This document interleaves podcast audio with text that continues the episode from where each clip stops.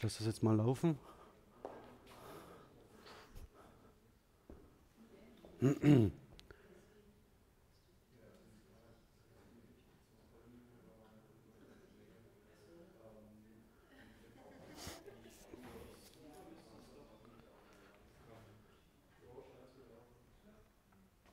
Ja, läuft? Sehr schön. Ja, ähm, meine Damen, meine Herren, herzlichen Willkommen zur Vorlesung. Ja, das funktioniert.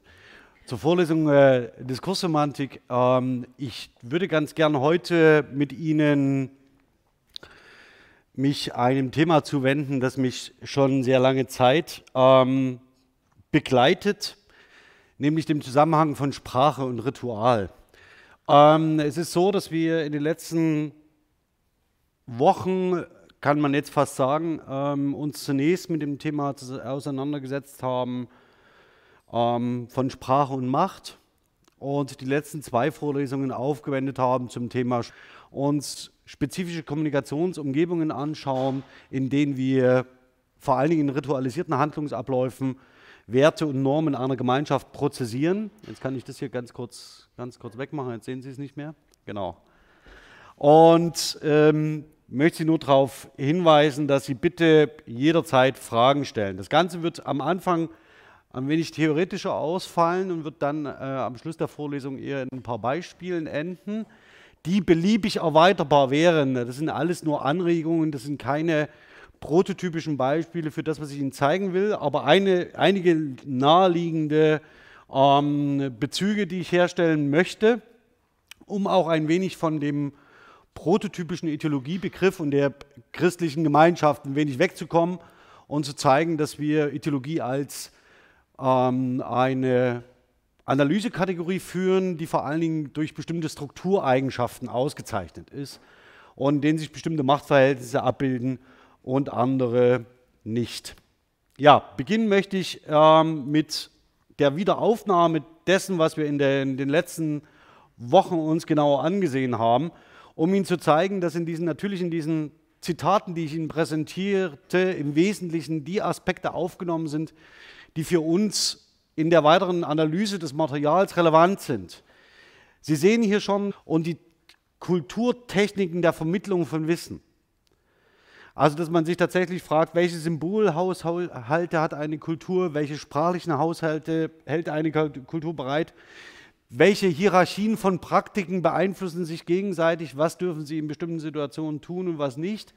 Und in welchen Situationen drücken sich dadurch spezifische Machtverhältnisse aus, die wiederum kennzeichnend sein können für spezifische Ideenlehren, die dem zugrunde liegen. Ähm, und wir sind als Linguisten zurückgeworfen, vor allen Dingen auf ähm, sprachliche Codes, also das Symbolsystem Sprache, das haben Sie auch an, an Michael Zwitek gesehen, dass er das probiert. Nichtsdestotrotz wird das schlussendlich nicht ausreichen, um den Zusammenhang von Sprache, Ideologie, Macht und Ritual zu beschreiben. Das wird nicht funktionieren. Deswegen hier nochmal der Rückgriff auf Foucault. Das zweite ist der Machtbegriff. Also die Frage, was können wir, wie können wir den Machtbegriff operationalisieren, so dass wir ihn für eine linguistische Analyse fruchtbar machen können.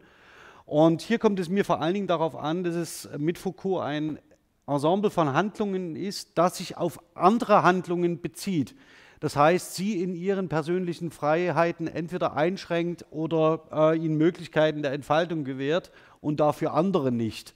Also Macht als auch wiederum als eine Analysekategorie, um zu beschreiben, dass bestimmte Strukturen, in denen sie ähm, ihr Leben fristen, ähm, durch Machtverhältnisse ausgezeichnet sind, ohne das zu bewerten. Das hat Busse dann ähm, formuliert hier in einem ähm, Zitat von Kemper, dass die Kategorie Macht grundsätzlich keine ideologisch wertende sei, sondern dass es sich dabei um eine Analysekategorie handelt, ähm, die nur Hierarchien andeutet, also soziale Stratifikationen könnte man sagen.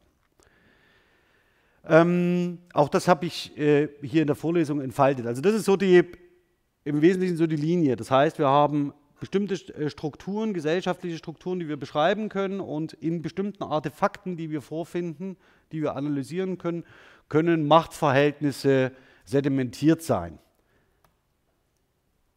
Das ist äh, mehr oder weniger der Begriff der Ideologie, wie er hier in der Vorlesung verwendet wird, auch das hatten, äh, haben wir in der Vorlesung ähm, und im Vortrag von Michael Zwitek ein unendliches, eine unendliche Bandbreite an Ideologieverständnissen.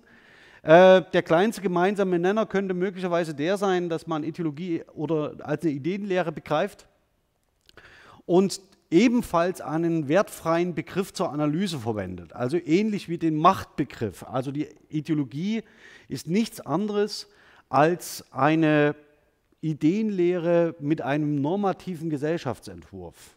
Gesellschaft dürfen Sie hier gern sehr klein und sehr gern groß denken. Gesellschaft fängt dort an, wo wenigstens zwei beieinander sind. Das heißt, auch kleinere Gemeinschaften können ähm, durch äh, normative Regelungsmechanismen geprägt sein. Und im Wesentlichen, wenn diese normativen Entwürfe in einer Ideenlehre zusammengefasst sind, dann würde man von Ideologie sprechen.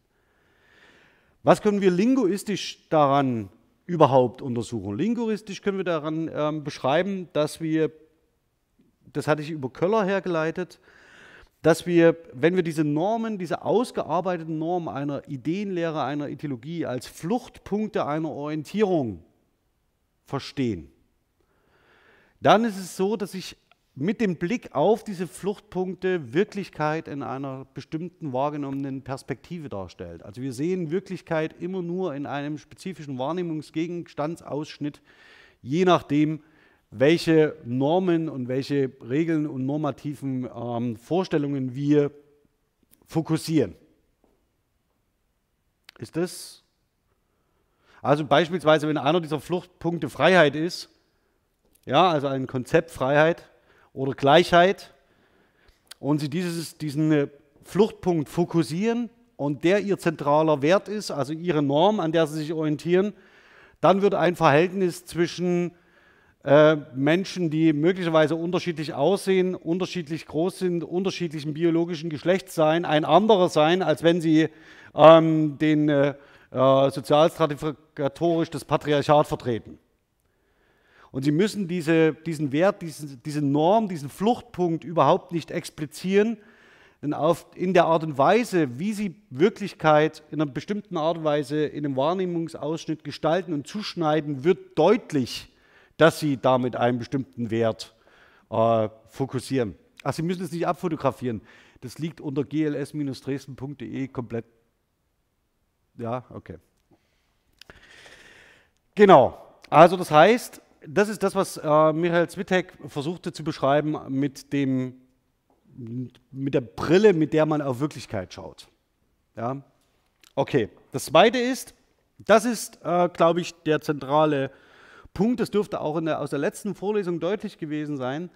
Äh, Ideologien zielen in der Umsetzung, also das heißt, wenn dann Lebensentwürfe, Gesellschaftsentwürfe gestaltet werden, auf sehr starke Inklusions- und Exklusionsmechanismen.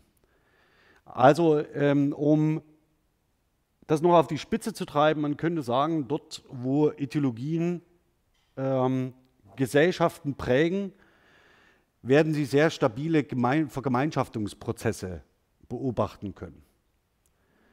Und auf ein paar dieser Vergemeinschaftungsprozesse will ich heute hinlaufen, ähm, denn man unterscheidet ritualtheoretisch sogenannte ähm, Schwellenrituale und Kommunionsrituale. Und die Kommunionsrituale stiften genau das, worum es geht, Gemeinschaft. Ja, also nur um die, diese, diesen Konnex zwischen Ideologie, Hierarchie, Machtverhältnissen und Ritual deutlich zu machen. Kommen wir aber, aber nochmal drauf zurück. So.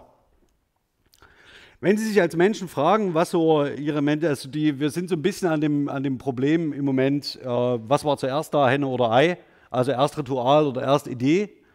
Ähm, das lässt sich historisch nicht entscheiden, äh, zumindest nicht sicher. Also wir wissen, dass die ältesten Rituale, die die Menschheit auszeichnen, äh, mit dem menschlichen Leben zusammenhängen, nämlich zum einen dem Entstehen von menschlichen Leben, das heißt, wie kommt ein Mensch in die Welt, wie gelingt es überhaupt? Ja, also in der Regel werden aus zwei, drei, das ist schon recht eigenwillig.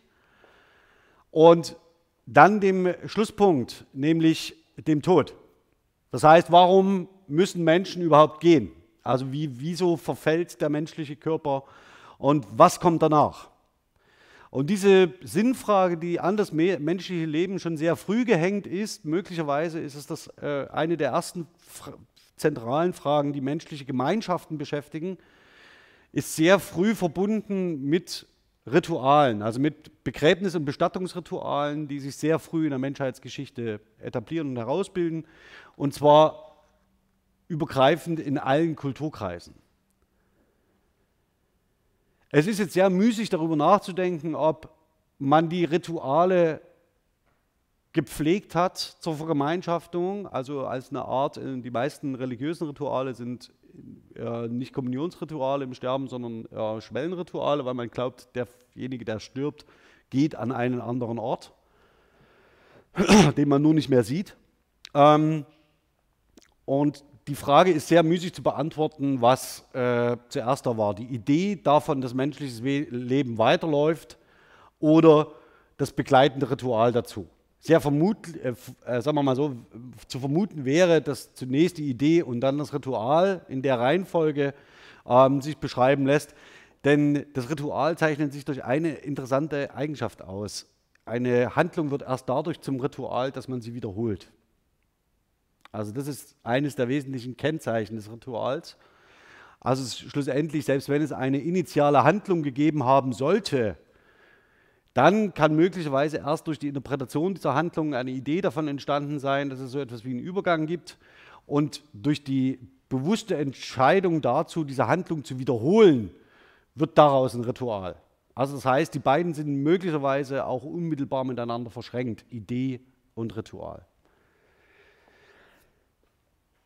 Ja, wenn Sie sich in, bisher noch nicht mit Ritualtheorien beschäftigt haben, ähm, dann möchte ich Ihnen ein Handbuch empfehlen, und zwar das von Belliger Krieger Ritualtheorien, ein einführendes Handbuch. Ähm, es liegt hier in der fünften Gesundheit, in der fünften Auflage vor. Ich muss aber ehrlich sagen, das kostet in dieser fünften Auflage um die 75 Euro. Das ist relativ viel Geld. Äh, kaufen Sie die zweite oder dritte Auflage, die ist nicht wesentlich schlechter und ist für einen Bruchteil zu haben. Ähm, bei äh, entweder antiquarisch oder bei eBay. Schauen Sie, wo Sie wollen. Ähm, aber das können Sie sich preiswert, relativ preiswert äh, erwerben. Und der Punkt ist an der Sache, dass es nicht zentral erweitert worden ist in diesen Auflagen. Zwar schon, aber nicht so zentral. Im Wesentlichen kommt es auf die Klassiker an der Ritualtheorie. Also hier sind nur einige wenige aufgeführt, die vor allen Dingen in der germanistischen Linguistik produktiv geworden sind. Also ich habe jetzt nicht explizit ausgeführt Arnold von Gennep und ich habe, äh, es wird mir im Wesentlichen auch nicht um die Arbeiten von Söffner gehen, sondern es ist so, dass äh, vor allen Dingen die Arbeiten von Victor Turner und von ähm, äh, produktiv geworden sind, ähm, die dann aufgenommen worden sind, vor allen Dingen durch Ivar Werlen, Ingvar Paul. Ähm, ist immer wieder ein besonderer Name, den zu lesen. Und Olaf Fix. Ähm, weshalb ich mich damit beschäftige, hängt damit zusammen, dass ich äh, in meiner Dissertation genau zu diesem Zusammenhang von Sprache und Ritual gearbeitet habe, aber allerdings in, äh, im Zusammenhang mit religiösen Ritualen. Ähm, das muss uns heute nicht beschäftigen. Okay. Die Idee davon, kognitionslinguistisch, dass wir in unserem Leben durch mehrere Phasen laufen. Also, dass ihr Leben geordnet ist. Also, dass sie irgendwie erst Kleinkind sind, dann werden sie, dann wachsen sie heran, dann sind sie erwachsen, ähm, hoffentlich, oder vielleicht auch nicht. Dann äh, werden sie ein bisschen älter und dann driften sie in, so, in, in das ab, was man so diffus gesellschaftlich als das Alter einstuft. Und irgendwann sterben sie. Die Phasen dieses Lebens werden so weit wir zurückdenken können, durch sogenannte Schwellenrituale begleitet. Und diese Schwellenrituale zeigen immer an, dass sie von einer, einer Lebensphase in die nächste gehen. Und diese Schwellenphasen gibt es in äh, jeder Kultur und vor allen Dingen gibt es diese, äh, sind diese besonders prominent für diese Schwellen ist das Erwachsenwerden, also das, äh, des Eintretens eines Jugendlichen in den Kreis der Erwachsenen das meint meist mit vollen Rechten, meint mit, ähm, er, ist, in der Lage, eine, oder sie ist in der Lage, eine Familie zu gründen. Ja? Ähm, bei Mädchen ist es sehr früh oder sehr lange die, Frage, ob sie geschlechtsreif sind oder nicht, also so, dass sie verheiratet werden können. Also das heißt, das sind so die, die äh, wichtige Schwellen, die, eine der wichtigsten Schwellen, die wir in, der, in, der menschlichen, in den menschlichen Kulturen haben. Und Victor Turner ähm, arbeitet ähm, mit genau an diesen Schwellenritualen, an den sogenannten Rites de Passage von Arnold von Gennep. Und es gibt hier sogenannte ähm, Übergangsriten, ähm, die in Trennungsschwellen und Angliederungsphase zerfallen.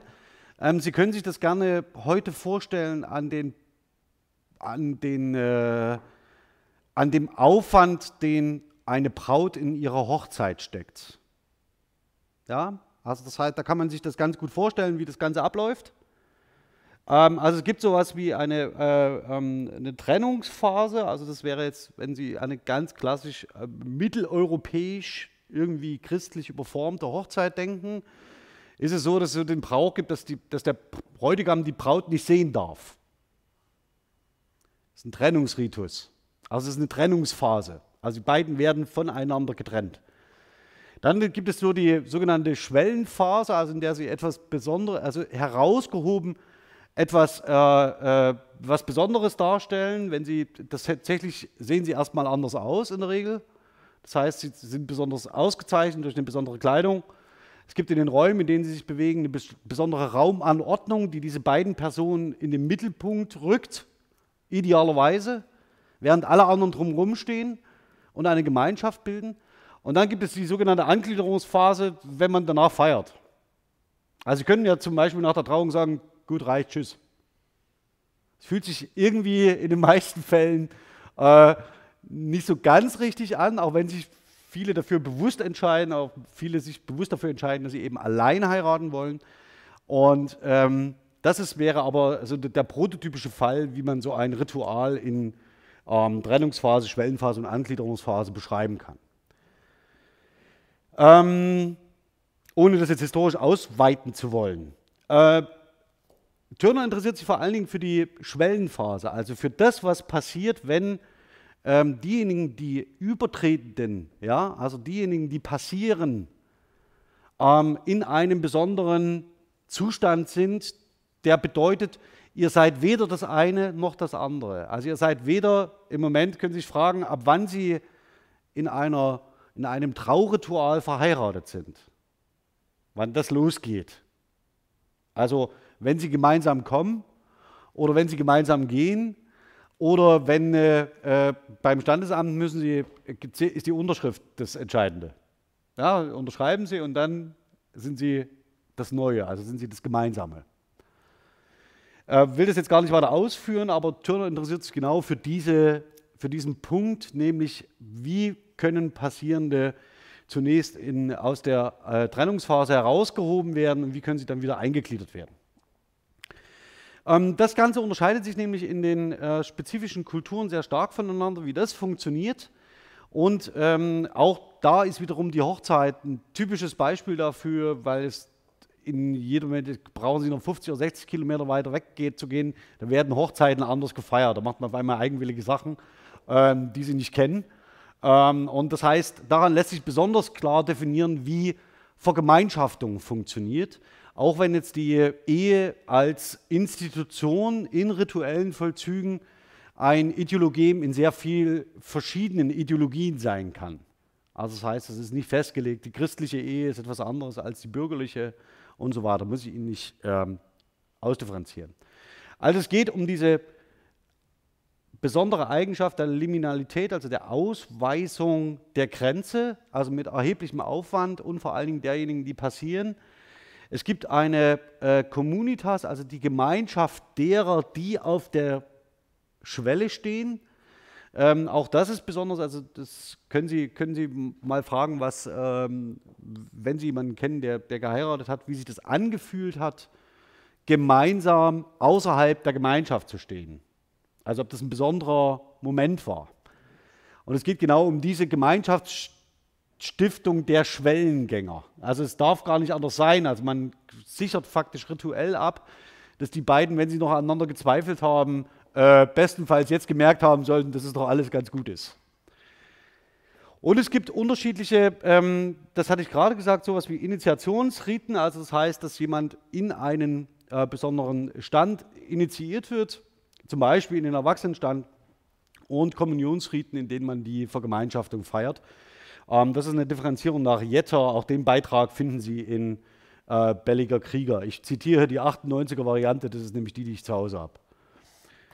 So, ähm, wenn wir auf die Frage kommen, was Rituale seien. Rituale sind, so Ivar Werlen 1984, das ist eine der prominentesten Arbeiten zum äh, linguistischen Arbeiten zum Ritual.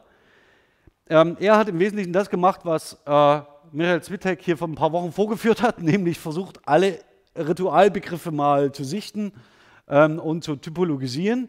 Und er kommt zu der Einsicht, ein, äh, Einigkeit besteht, äh, scheint darin zu bestehen, dass es weitgehend formale, um formale, äh, institutionalisierte, stereotypisierte und repetitive Handlungen geht, die in allen Definitionen mehr oder weniger deutlich auch religiös determiniert sind. Also das sind ähm, Rituale nach Ivar Werlen.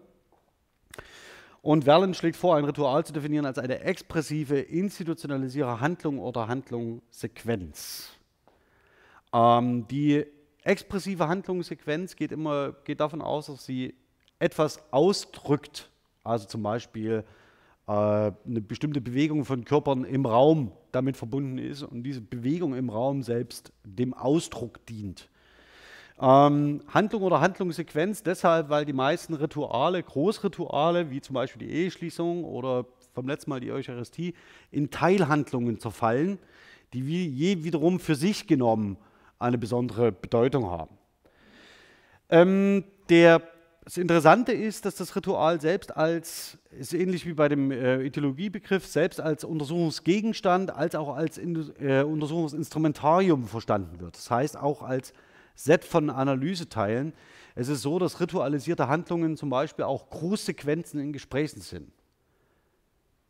Das heißt, es gibt den Gruß und Gegengruß. Sie wissen, es, äh, es gibt eine Konvention, sich zu grüßen, und dann wissen Sie auch, wie Sie das tun. Und diese ritualisierten, also diese formalen, formalisierten, institutionalisierten, stereotypisierten ähm, und repetitiven Handlungen haben selbst natürlich ritualhaften Charakter, obwohl sie keinen Transzendenzbezug haben, bis auf Grüß Gott.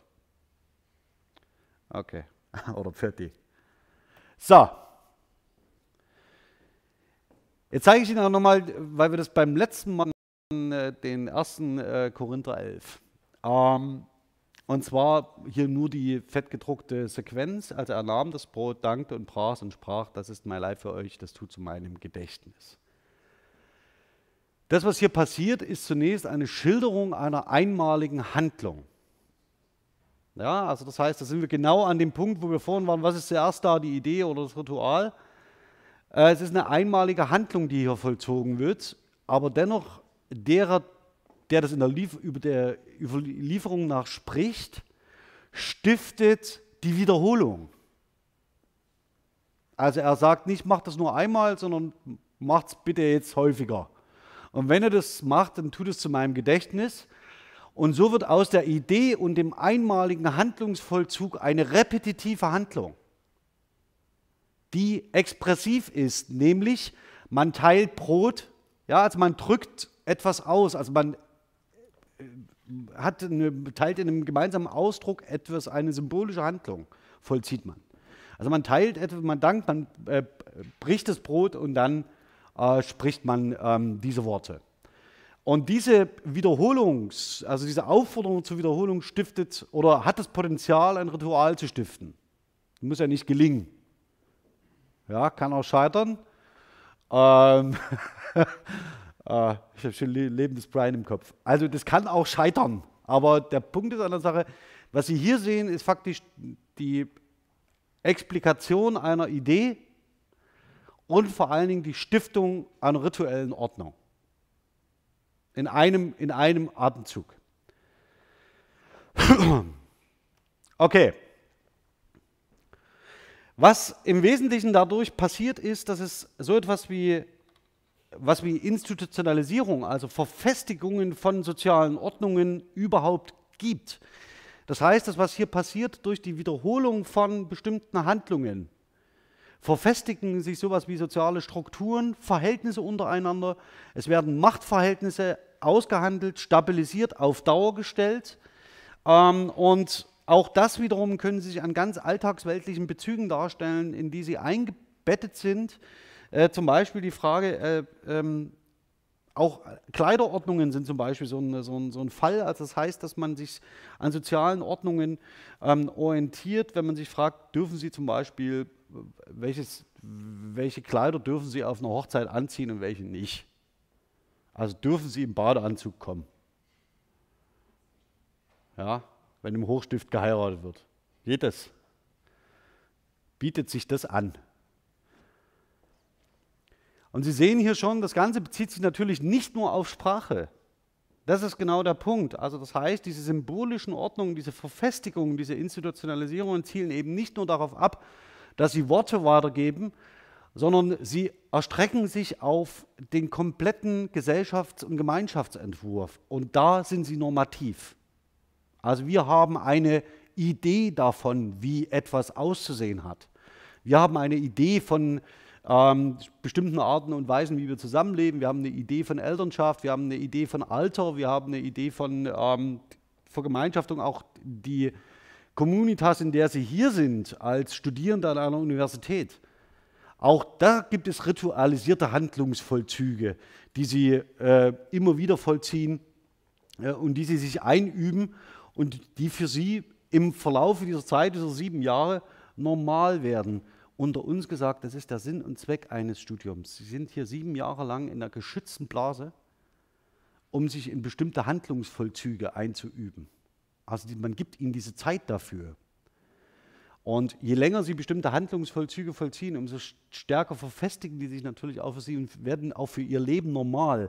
Wenn sie irgendwann, irgendwann mal bei dem Klassentreffen sind in 15 Jahren und sich fragen, warum habe ich Person X nichts mehr zu sagen oder sie mir, dann liegt es daran, dass sie in ihrem Leben eine relativ lange Zeit in einem komplett anderen Handlungssystem gelebt haben, in dem komplett andere Konventionen gelten. Das liegt nicht an Ihnen persönlich, sondern das liegt daran, dass Sie einer spezifischen Ideologie ausgesetzt sind, ohne dass vielleicht Ihnen das klar ist. Vielleicht schadet Ihnen diese auch nicht, aber ähm, es ist zumindest eine spezifische und wir wollen den Ideologiebegriff nicht wertend einsetzen, aber sie stehen hier unter anderen Machtverhältnissen als in anderen Kontexten. Ich sage jetzt mal so, anders als in Transsibirien eine Eisen, ein Eisenbahngleis bauen würden. Ja, dann wären die Lebensumstände andere und auch die Machtverhältnisse andere.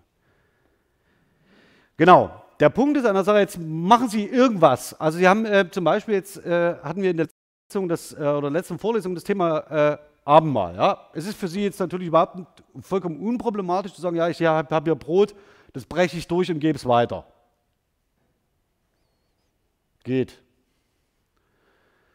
In einem bestimmten Kontext würden Sie damit eine symbolische, also eine expressive Handlung vollziehen. Also Sie würden damit etwas ausdrücken. Das könnte man überhaupt nicht falsch verstehen. Aber das Ganze dient auch einem Zweck. Also es ist zugleich nicht nur eine expressive Handlung, sondern sie teilen tatsächlich Brot und geben es weiter. Also das heißt, dieser Zusammenhang von symbolischer Struktur und instrumenteller Handlungssequenz ist typisch für Rituale.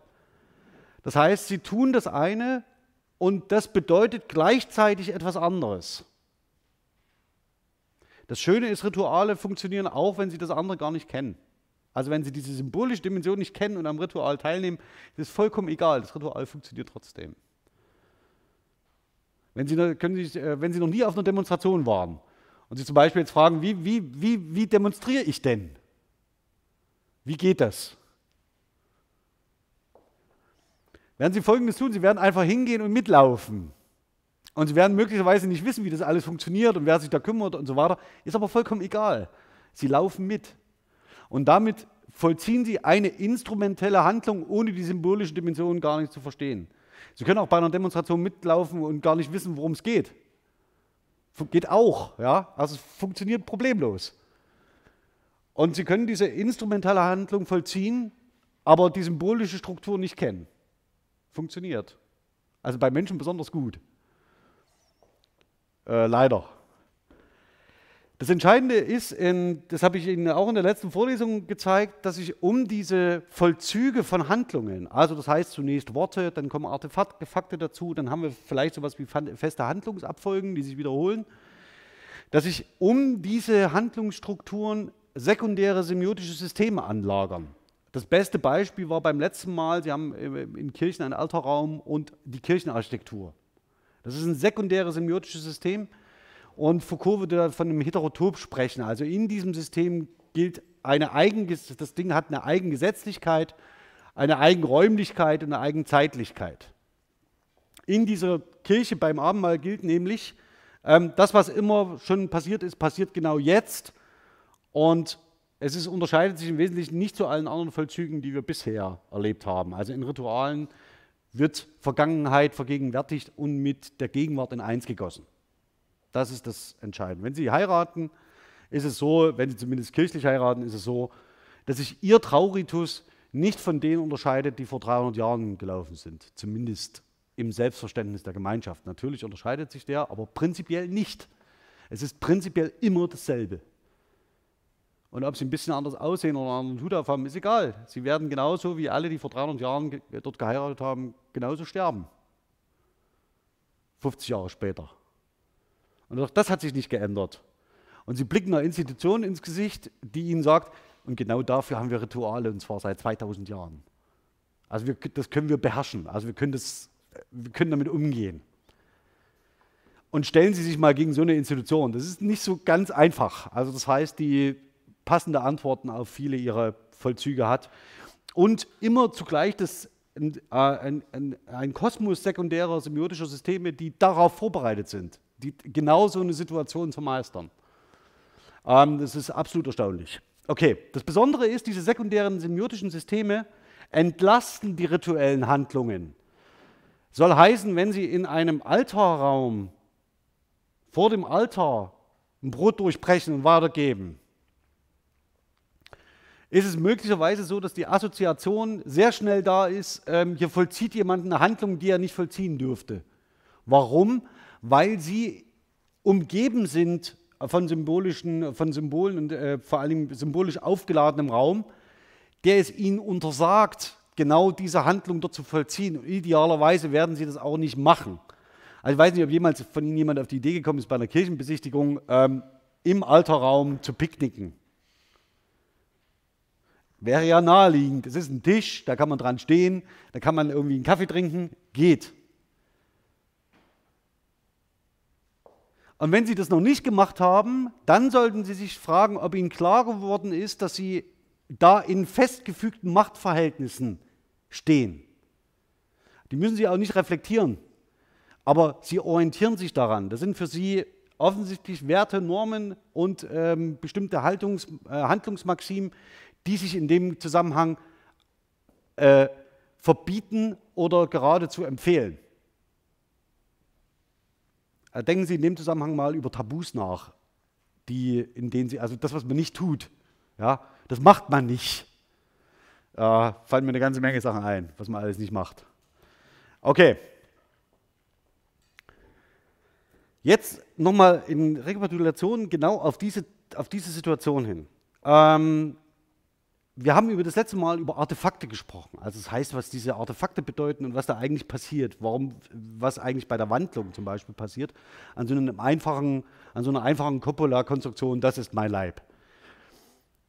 Das Entscheidende ist, dass es nicht nur äh, eine sprachliche Interpretation dessen braucht, was diese Formel bedeutet, sondern dass man sich klar machen muss, dass alle, die dieses Ritual vollziehen, sich darin einig sind, dass genau das im Moment passiert. Also es ist egal, wo Sie sind auf der Welt, wenn Sie gemeinsam Rituale vollziehen, ist es immer so, dass wenn Sie im Kreis derer stehen, die das Ritual feiern, immer wissen, was passiert. Das Schöne ist, Sie müssen es gar nicht wissen. Ja? Es reicht, dass die Logik des Rituals Sie mit dieser Kompetenz ausstattet. Sie können auch an einem Ritual teilnehmen ohne zu wissen, was passiert. Ist Ihnen das schon mal passiert? Holen Sie mal in sich rein, dass Sie irgendwo standen und überhaupt nicht wussten, was gerade abläuft und Sie sich einfach mit dazugestellt haben und gedacht haben, wenn ich mein Gegenüber beobachte, wird schon, wird es schon irgendwie gut gehen, werde ich schon nicht aus dem Rahmen fallen. Ähm, genau das sind dann so typische sprachliche Strukturen, die sich daran anlagern, ja, also dann, dass man irgendwie, ja, mal gucken hier, ähm, wie ich mich zu bewegen habe, was ich zu sagen habe und wann und wie, das wird schon irgendwie gut gehen. Das sind genau die Mechanismen, die dann funktionieren. Das heißt, sie wachsen als Ritualteilnehmer in die Gemeinschaft herein, ohne zu wissen, wie das funktioniert. Sie lernen durch Adaptation, durch Imitation und tragen selbst wiederum zur Bestätigung des Rituals dazu bei, ähm, ohne vielleicht auch das zu wollen. Also das sind, äh, sie vollziehen, und das wird gleich noch eine weitere wichtige Bestimmung sein, sie vollziehen eine Handlung, also sie machen eine Handlung mit, bewusst, äh, die sie eigentlich nicht äh, intentionalisieren. Das ist eine nicht intentionale, intentionale Handlung. Äh,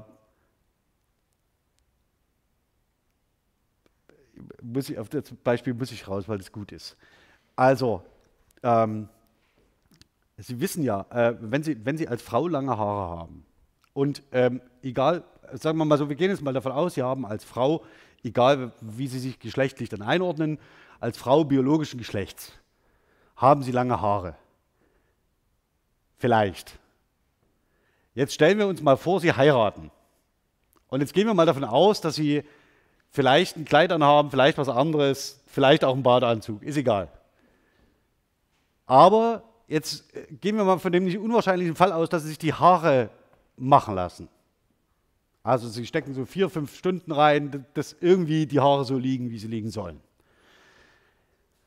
Und jetzt gibt es in der kirchlichen Tradition den sogenannten Segen. Und der wird erteilt durch Handauflegen. Ja? Sie sehen, dass es da so ein bisschen Konflikte gibt, ja, also äh, möglicherweise. Und deswegen wird der Segen durch Handauflegen, also äh, man könnte überlegen, ich weiß nicht, seit wann das so ist und seit wann es so gehandhabt wird, aber es wird tatsächlich die Hand nicht aufgelegt. Die Hand ist so leicht über dem, über dem Kopf, dass man sich nicht berührt. Es gibt auch andere, die das machen, sei es drum, aber ich habe so, hab beides schon beobachtet. Also, dass tatsächlich die Hand aufgelegt wird, als auch wir halten Abstand. Jetzt können Sie sich fragen, ob dadurch die rituelle Bedeutung überhaupt noch produziert wird. Also wird dadurch ein Segen gesprochen. Und das sind natürlich äh, Situationen, in denen so die eine und die andere Ordnung miteinander ein bisschen konfligieren, äh, wo alle ein bisschen mitspielen müssen, sage ich mal ähm, dass das Ganze gut funktioniert. Und ähm, da haben wir typischerweise diese Phänomene, dass man sagt, okay, ich will eigentlich dieses, die Handlung des Rituals mitvollziehen, aber nicht so richtig, also nur so ein bisschen nicht, ja. Und das wird ausgehandelt. Also gibt es in der Regel Vorgespräche, um das, solche Fragen zu klären, wie das gewünscht wird. Also das ist schon ähm, speziell. Auch die Ausrichtung zum Beispiel an Fotografen ist auch so ein Thema. Ja? Also wie muss man sich stellen, damit gut fotografiert werden kann und so. Also wo andere semiotische Systeme auf einmal Relevanz gewinnen, wo es nicht mehr um den, den Segen geht dieser Gemeinschaft, sondern wo es darum geht, möglichst gute Bilder zu haben. Okay. Also, auch das kam schon immer mal wieder durch, hat natürlich auch was mit dem ideologischen Zusammenhang dahinter zu tun. Was ist an Ritualen und Sprache und Handlungen im Ritual wichtig? Meist ist es so, dass ganz klar geregelt ist, wer welche Handlung vollziehen darf. Also es gibt immer die richtige Person, die akzeptierte Handlungen vollzieht.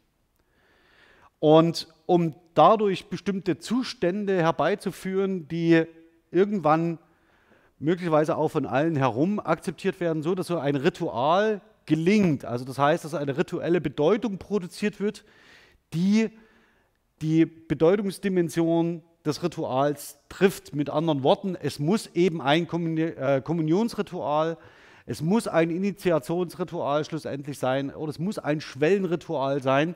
Und wenn das scheitert ähm, und man eben irgendwie auf der Schwelle hängen bleibt, dann ist es auch nicht so ideal das, was ich gerade gesagt habe, dass Sie ein Ritual vollziehen können, ohne dass Sie wissen, was Sie eigentlich machen, ähm, ist eine interessante Formel an dem Ritual selbst, denn das Ritual selbst ist äh, der Vollzug ja, nicht nur, die, nicht nur Vollzug und Akzeptanz der Regel, sondern Regel selbst. Das heißt, mit jedem Vollzug bestätigen sie den Gebrauch. Also sorgen dafür, dass sie sich noch stärker verfestigt. Ähm, das ist äh, ähm, eine ziemlich interessante Sache und vor allen Dingen sprachhistorisch sehr, sehr spannend, weil man dann beobachten kann, wie sich bestimmte Handlungsvollzüge verfestigen. Ähm, ja, das letzte, das letzte hatte ich jetzt noch nicht angesprochen, das Rappaport. Also das heißt, das Schöne ist, ähm, Sie müssen nicht nur nicht wissen, was Sie da überhaupt gerade für eine Handlung vollziehen, für die Wirksamkeit des Rituals, sondern Sie können das Ritual auch in Frage stellen. Also es ist so denkbar, dass Sie zum Beispiel sagen, es bedeutet mir jetzt überhaupt nichts, dass das jetzt hier gerade vollzogen wird, ist mir total gleich. Äh, Segnung, was soll das? Ich will ein gutes Foto. Und das Ritual funktioniert trotzdem. Also das heißt, Sie können ähm, ihren eigenen, äh, Ihre eigene Haltung, Ihre persönliche Einstellung verbergen und das Ritual vollziehen, ähm, ohne dass es dem Ritual selbst schadet. Also das heißt, die rituelle Bedeutung wird auch so produziert, ohne dass Sie damit einverstanden sind. Ähm, denn das Ritual ist eine Beobachterkategorie. Es entscheidet in dem Ritual nicht, was Sie persönlich davon halten, sondern die Gemeinschaft ist die Kenngröße, die über die Wirksamkeit des Rituals befindet, nicht sie selbst persönlich. So, warum habe ich das, äh, das Bild gewählt? Äh, um ein wenig auf alltagsweltliche Bezüge abzudeuten und auf Grußrituale, Vergemeinschaftungsrituale, Vergemeinschaftungsformen, die eine Rolle spielen können äh, im zwischenmenschlichen Vollzug und die natürlich wirklich wichtig sind, um Gemeinschaft zu ähm, zu etablieren. Und jetzt zeige ich Ihnen noch, wie wir weitergehen aus äh, dem Zusammenhang von mehr oder weniger religiös determinierten Ritualen, nämlich der Anwendung dieses Ritualbegriffs auf säkularisierte Gemeinschaften. Auf säkularisierte Gemeinschaften, die nicht nur ihre Ideenlehren äh, nach ähnlichen Mustern ausbauen, sondern auch bestimmte Formen der Vergemeinschaftung und der Ritualisierung. Zentral ist, Rituale, äh, Rituale dienen der Markierung und der Ermöglichung von Übergängen und sie sind immer mithandeln. Also sie machen immer irgendetwas mit. Mitsingen, mitspielen, mitmarschieren als Glied einer Gemeinde, als Teilnehmer einer Versammlung oder an einer Demonstration heißt, gemeinsame Werte durch den Vollzug erleben. Das ist genau das, worum es geht. Also Rituale machen gemeinsame Werte erlebbar. Mit, für sie, mit ihren Körpern. Nicht nur mit dem Kopf, also nicht nur Ratio und nicht nur Argumentation, sondern ihr ganzer Körper geht mit in Ritualen äh, mit und vollzieht Werte. Ähm, Rituale werden nach einem institutionalisierten und verhaltensnormierenden Muster vollzogen, von dem man annimmt, dass es im Dienste der Sache sinnvoll sei. Also der Dienst der Sache ist die Idee. Also das ist die Ideologie, die dahinter steht. Ähm, und das heißt, an Ritualen können Sie die Normen und Werte einer Gemeinschaft und die Ideen einer Ideologie im Vollzug beobachten. Wenn Sie das interessiert, lesen Sie bitte vor allen Dingen die Arbeiten von Ulla Fix dazu, die sehr stark sich mit dem Zusammenhang zwischen ähm, Ritualität, mit, mit, Ritualität und Sprache auseinandergesetzt hat, vor allen Dingen an der ehemaligen DDR. Das heißt, wenn Sie jemanden im, in der Linguistik suchen, der sich vor allen Dingen mit ähm, der öffentlichen Kommunikation und der öffentlichen Präsentation ähm, in der ehemaligen DDR beschäftigt hat, lesen Sie die Arbeiten von Ulla Fix dazu. Okay. Das Bild hatte ich Ihnen schon mal gezeigt, ganz am Anfang. Ähm, die Ehren, sogenannte Ehrenparade ähm, äh, zum 40. Jahrestag der Deutschen Demokratischen Republik mit der ganzen Staatsführung schön auf der Bühne. Ähm, der Kontext, den ich Ihnen gezeigt hatte, war hier Irwin Goffman, wir alle spielen Theater. Das heißt, wie inszeniert sich Macht? Also wie zeigt sich Macht äh, durch Inszenierung? Und das Ganze geht sprachlich, es geht räumlich und Sie sehen auch, dass diese Anordnung von Körpern im Raum natürlich nicht rein zufällig gewählt ist, sondern da geht es um Ausdruck von Machtverhältnissen und vor allen Dingen ähm, ideologische Markierung im Angesicht von Wappen, Flaggen, Farbe. Und das, was unten vorbei marschiert, ähm, das ist äh, Armee. Und in der ehemaligen DDR spielte die sogenannte Nationale Volksarmee eine entscheidende Rolle. Die war nämlich der Freund, der den Frieden schützte gegen den imperialistischen Klassenfeind. Das wiederum bedeutet, dass man natürlich nicht sagt, irgendwie, wir ziehen säbeldrasend in den Krieg mit Stahlhelm und Gewehr, sondern sagt, wir schützen uns nur leider. Und deswegen haben diese Präsentationen, Militärrepräsentationen ähm, ähm, eine entscheidende Rolle gespielt, vor allem die positive Aufwertung von Militär ähm, in der ehemaligen DDR und man könnte auch sagen, eigentlich im Ostblock generell. Ähm, und was ich Ihnen heute nicht zeige, ähm, weil mir das zu heikel war, weil ich nicht weiß, wie weit Sie, wie weit gefestigt Ihr äh, reflexives Bild von Gesellschaft in der DDR ist. Es gibt ein Lied äh, von einem Komponisten, ähm, von dem ich Ihnen nachher noch ein anderes Lied zeigen werde. Der äh, hat ein Lied geschrieben, ähm, die Soldaten marschieren vorbei oder die Marsch Soldaten marschieren vorüber. Und wenn Sie wollen, hören Sie sich das mal an. Und ähm, dieser Connect zwischen diesem Bild und diesem Lied ähm, drückt, glaube ich, alles aus, was wir bisher in der Vorlesung beschrieben haben. Also die Frage, wie werden Machtverhältnisse sichtbar? Welche Werte werden in einer Gemeinschaft prozessiert? Welche Lieder werden darüber gesungen? Lieder sind sprachliche Rituale. Wenn Sie sich mal überlegen, wie ein Lied aufgebaut ist, das hat vielleicht so drei Strophen, dann gibt es einen Refrain. Und in diesem Refrain, der eine sprachliche Wiederholung darstellt, haben Sie eine ritualisierte, formalisierte Handlungsfolge, die äh, repetitiv ist und genau dieselben Wirkungsmechanismen entfaltet wie Rituale. Packen Sie schön Ihre Wertenormen in den Refrain und lassen Sie die Kinder singen, damit sie recht früh anfangen, die Werte und Normen einer Ideenlehre durch sich einschleifende und wiederholende Handlungen zu verinnerlichen. Ideal. Und genau dieses Lied zeigt das, wie das funktioniert. So, jetzt zeige ich noch was anderes. Ähm, Jugendweihe. Beliebtes Thema. Ähm, angeblich werden, die, werden junge Menschen erwachsen. Äh, das äh, glaube ich nicht. Sei es drum, man feiert es. In der ehemaligen DDR war die Jugendweihe eines der Großereignisse, ja, die wirklich groß gefeiert wurden. Ähm, durchaus auch rauschend und mit ein bisschen zu viel Alkohol. Aber es waren große Feste.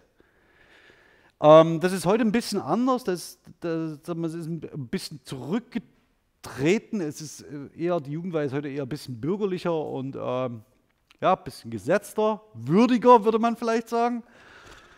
Und Sie sehen hier Walter Ulbricht auf einer Jugendweihfeier in Gera 1958. Sie sehen auf dem Bild sehr wenig Jugendliche. Ähm, was auch wiederum, ähm, können Sie sich dem, zu dem Bild im Vorher, ich zeige Ihnen nochmal das Vorher, ja? Achtung, nochmal zurück. Ja, ist so, die Parallelen sind da. Es geht mir aber um den Spruch. Die Jugendweihe, ein Bekenntnis zur großen und edlen Sache des Sozialismus. Also abgesehen von den ganzen Genitivattributen, ist es spannend, dass es ein Bekenntnis ist. Überlegen Sie mal, wie oft Sie in Ihrem Leben Bekenntnisse gesprochen haben, wie oft das passiert ist und in welchen Kontexten Sie das in der Regel tun. Das heißt, das, was äh, hier passiert, in, vor allen Dingen in ideologisch du, durchgedachten Systemen, ist es so, dass die sich institutionalisiert haben und diese Institutionen selbst wieder eine Tradition entwickeln, ist passiert genau das, was Ulla Fix beschreibt, nämlich dass säkulare Systeme sich bei religiösen Systemen ähm, Anleihen holen. Und das geht in diesen ideologischen Systemen, also in diesen säkularen Systemen ohne Transzendenzbezug, sehr häufig sogar über bestimmte Begriffe, die man nutzt, wie das Bekenntnis. Also Sie kennen vielleicht den Begriff des Glaubensbekennen, Sie können, sich, äh, können, den christlichen Glauben bekennen, dass die, oder Sie können zum Beispiel den, den ähm, äh, muslimischen Glauben bekennen und dann treten Sie unter Zeugen, sind Sie Muslim ja, oder Muslima. Da sagen Sie dreimal, dreimal entsprechende Formeln unter Zeugen, es geht ganz schnell. Äh, Glaubensbekenntnis des Christlichen ein bisschen länger, aber das heißt, damit bekennen Sie sich zu einer Gottheit. Also ganz deutlich mit Transzendenzbezug. Und hier bekennen sie, also sagen, bekennen sich zu einer Ideologie, zu einer Großideologie. Nicht von schlechten Eltern, aber das heißt, äh, der Sozialismus als eine Großideologie hat äh, im Wesentlichen keinen eigenen Transzendenzbezug, deswegen muss das hier ausbleiben. Und so verrückt äh, auf Lenin oder auf Stalin zu vereidigen waren sie auch nicht. So, jetzt zeige ich Ihnen das andere den Kontrast. Ähm, eine Jugendfeier, also keine Sorge, das ist gemeinfrei, das Bild äh, ist geteilt, ich muss nur den Namen nennen. Äh, und zwar Carsten Davideit, ich hoffe, ich spreche das richtig aus. Äh, eine Jugendfeier in Hannover 2012. Ich würde, es geht mir gar nicht so um das Bild und die musikalische Umrahmung, es geht mir um die Flaggen. Können Sie lesen, was da steht? Schlecht, ne? Humanismus leben. Es gibt den, den Verein, ähm, ähm der Humanisten e.V., ja. Das heißt, da ist es im Wesentlichen so, dass man so versucht, natürlich äh, bestimmte Werte und Normen einer humanistischen Gesellschaft zu tradieren und gleichsam in dieses Ritual einzupflanzen. Und tatsächlich ist die Jugendfeier eine der äh, Rituale und der Feiern, die aus einer humanistischen Idee im 19. Jahrhundert entstanden ist. Also die, dieses Ritual ist sehr viel älter als das, was man kennt. Es wurde nur durch ein ideologisches System wie in der ehemaligen DDR äh, äh, ausgeborgt, neu ausgeformt, ein bisschen überladen. Ja? Also das heißt, Sie können auch an diesem Beispiel ganz gut beschreiben, wie sich Rituale wandeln können und wie vor allen Dingen bestimmte Handlungsfolgen die nichts anderes sind als äh, Initiationsriten im Sinne, ähm, du bist jetzt Erwachsener bzw. ein Schwellenritus, du gehst vom Kind ins Erwachsenensein äh, und die Passierenden sehen Sie hier auf der Bühne, hier noch nicht. Ähm, aber wie das in unterschiedlichen ideologischen Systemen unterschiedlich ausgedeutet werden kann. Und Sie können an, diesen, an, dieser, äh, an, diesem, sagen wir mal so, an dieser vergleichbaren Größe das heißt, es gibt eine Feier des Übertritts ins Erwachsenenalter. Äh, können Sie sehen, wie in verschiedenen Gesellschaften unter verschiedenen ideologischen Bedingungen diese Rituale unterschiedlich ausgestaltet werden. Bei der Eheschließung funktioniert das ganz genauso. Bürgerliche Eheschließung versus kirchliche Eheschließung. Im Prinzip passiert dasselbe. Also sie gehen gemeinsam in einen neuen Lebensabschnitt. Aber die Ausgestaltung unterscheidet sich dann doch massiv. Und auch die Implikation eines Rituals. Es ist eben nicht dasselbe, es ist etwas anderes. Das Bild haben Sie vielleicht gesehen. Ähm, das ging äh, durch die Presse.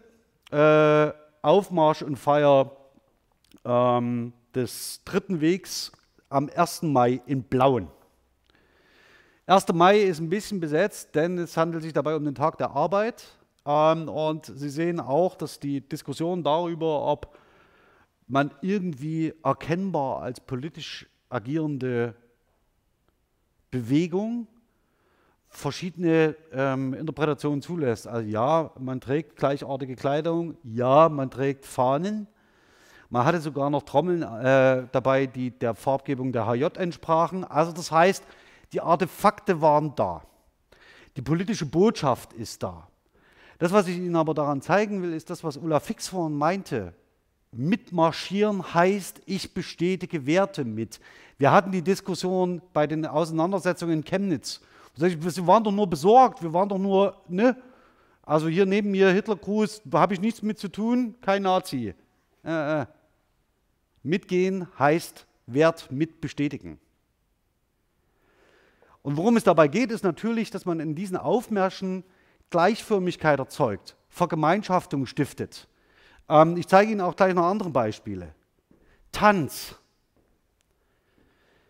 Das ganze Netz war erschüttert darüber, was da in Blauen abgelaufen ist. Das mag auch sein. Aber die Twitter-Blase hat auch eine spezifische politische, ideologische Ausrichtung.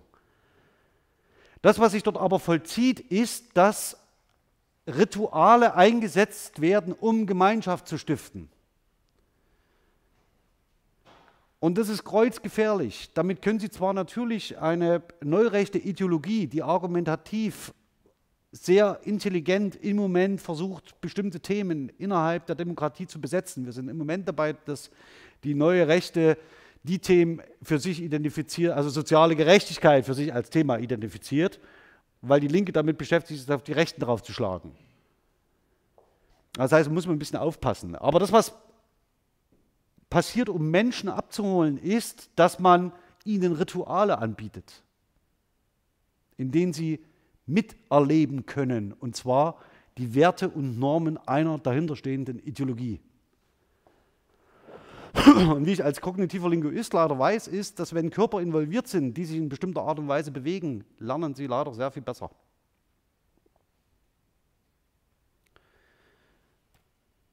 Deswegen ist das in der Regel eigentlich auch verboten. Aber ich weiß nicht, ob man mit Verboten so weit kommt.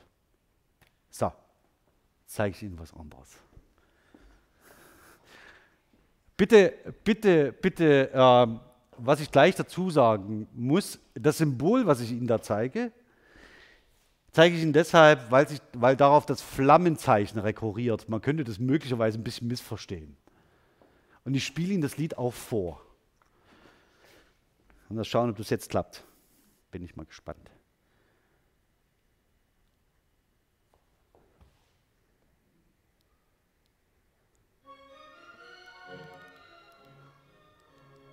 Ist okay?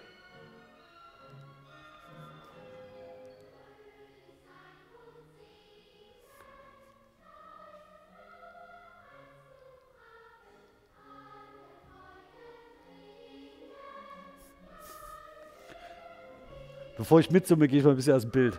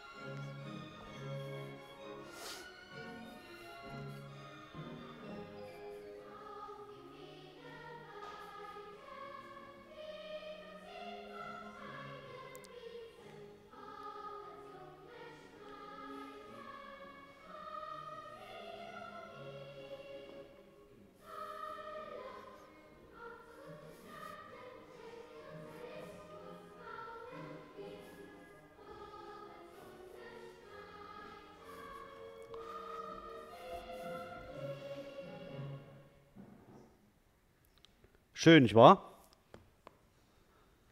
Ähm, vielleicht ganz kurz zur Rahmung. Die Jungen Pioniere sind eine, ähm, ist die staatliche Jugendorganisation in der ehemaligen DDR, die noch vor Staatsgründung äh, gegründet wird, 1948. Und die geht zurück auf eine Vorläuferorganisation, also das heißt, es gibt eine Partnerorganisation, die dahinter steht. Das sind die Pioniere Wladimir Ilyich Lenin, aus der Sowjetunion, die aus der russischen Pfadfinderschaft hervorgegangen ist. Das heißt, Sie sehen da irgendwie, wenn Sie so an Pfadfinder denken, äh, irgendwie diese Pionierorganisation, das sieht sich doch alles sehr, sehr ähnlich. Das sieht auch der HJ so ähnlich. Ja, man kann das ganz schlecht auseinanderhalten. Und das Bild, was ich Ihnen vorher zeige, ähm, die, die, die Trommeln, ähm, die Fahnen, die schönen Uniform, die Abzeichen, die man trägt. Das Ganze führt Kinder sehr, sehr schnell an eine, in eine Situation heran, in der, man, in der das normal ist, in einer paramilitärischen Vereinigung beschäftigt zu sein und seine Freizeit zu verbringen. Ähm, ich will das jetzt gar nicht überbetonen. Also die jungen Pioniere mit der HJ gleichzusetzen, wäre verwegen. Es geht hier nicht um eine Wertung, es geht um strukturelle Gemeinsamkeiten und um darum, wie man Machtverhältnisse im Alltag bereits von Kindern positionieren kann. Jungen Pionier sind sie geworden, wenn sie in die erste Klasse in die Schule gekommen sind und ihre Eltern nicht widersprochen haben. So einfach ist das. Ja, sind sie sechs oder sieben Jahre alt und das ist eines der bekanntesten Lieder in denen die Gemeinschaft, die Ideologie ihre Werte prozessiert, jedes Mal, wenn sie dieses Lied singen. Und das war oft. Und dann kommt es noch dazu, dass sie können die Lieder kaufen. Die sind professionell vertont, also mit unglaublichem Aufwand. Ähm, und die Komposition, deswegen zeige ich Ihnen das, hat Hans Naumilkat gemacht. Und von dem stammt auch das schöne Lied Soldaten marschieren vorbei. Oder Soldaten sind vorbei marschiert. Das, was ich vorhin kurz ansprach, schauen Sie mal danach, hören Sie das mal durch. Äh, nicht so prominent sind das Fernsehturmlied, da geht es um Berlin, ja, freilich. Äh, den Stachel im, im, im Fleische von Westberlin, also diesen schönen Dorn, den man dort vor die Nase gesetzt hat. Ähm, wir haben Ferien, gute Laune, ist auch nicht so bekannt. Soldaten sind vorbeimarschiert, sind schon äh, eine andere Liga. Das Bummi-Lied. weiß gar nicht, wie ich das ausdrücken soll. Äh, das Bummi-Lied ist, glaube ich, eines der bekanntesten äh, Kinderlieder in der ehemaligen DDR, glaube ich. Ähm, auch ganz süß. Und der Volkspolizist ist, schlägt so in die Kerbe äh, von Soldaten sind vorbeimarschiert. Das können Sie sich auch gerne mal anhören. Da geht es im Wesentlichen darum, dass man, was Polizisten alles für so tolle Sachen machen und uns davor schützen, wenn wir die Straße gehen und so weiter. Und weil die alle so super sind, wäre ich später auch Volkspolizist. Äh, und bei Soldaten sind vorüber, können Sie sich das Ende der Geschichte wahrscheinlich denken. Ähm, läuft natürlich genauso ab. Weshalb ich Ihnen das zeige, ist, dass, wenn Ulla Fix meinte, man singt mit, man tanzt mit, man marschiert mit, vollzieht man Werte mit. Man prozessiert die Werte und Normen einer Ideologie mit. Und jetzt kann man natürlich sagen, ja, nee, ich habe das Halstuch jetzt kommen. Ich bin ja nur mal da mit, mal mit hingegangen. Ja. Das passiert nicht so einfach irgendwie und vor allen Dingen, weil sie als Teilnehmer eines Rituals wahrgenommen werden, können sie auch ganz schlecht heraustreten und sagen, äh, ich weiß gar nicht, wie das passiert ist. Also rein zufällig bin ich hier da reingeraten ähm, und jetzt auf einmal hier äh, singen wir dem Sozialismus Lieder. Ähm, das passiert nicht einfach so nebenbei. Das heißt, sie üben sich auch in diese rituellen Praxen ein. Okay. Es gibt natürlich auch rituelle Praxen, die Sie aus anderen Zusammenhängen kennen. Das heißt, eines der, eine der beliebtesten äh, ist, Lichterketten äh, zu bauen. Und ähm, hier ging es um eine Lichterkette äh, von München bis nach Berlin.